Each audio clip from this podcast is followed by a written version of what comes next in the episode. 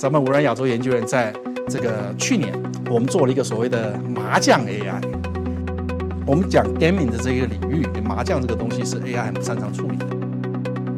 怎么去处理这些 hidden information 变得非常的重要。那所以我们在去年，我们就在那个日本的这个啊天凤平台。天凤平台大概有十万多个人在上面打麻将。那日本的天凤平台，它它就像围棋一样，它有一段、两段、三段的。所以我们 AI 麻将打进了这个二十七个人的时段啊，那这是一个非常啊了不起的一个 breakthrough。不光是在中国大幅的报道，在日本其实也大幅的报道这个所谓的 AI 麻将这件事情。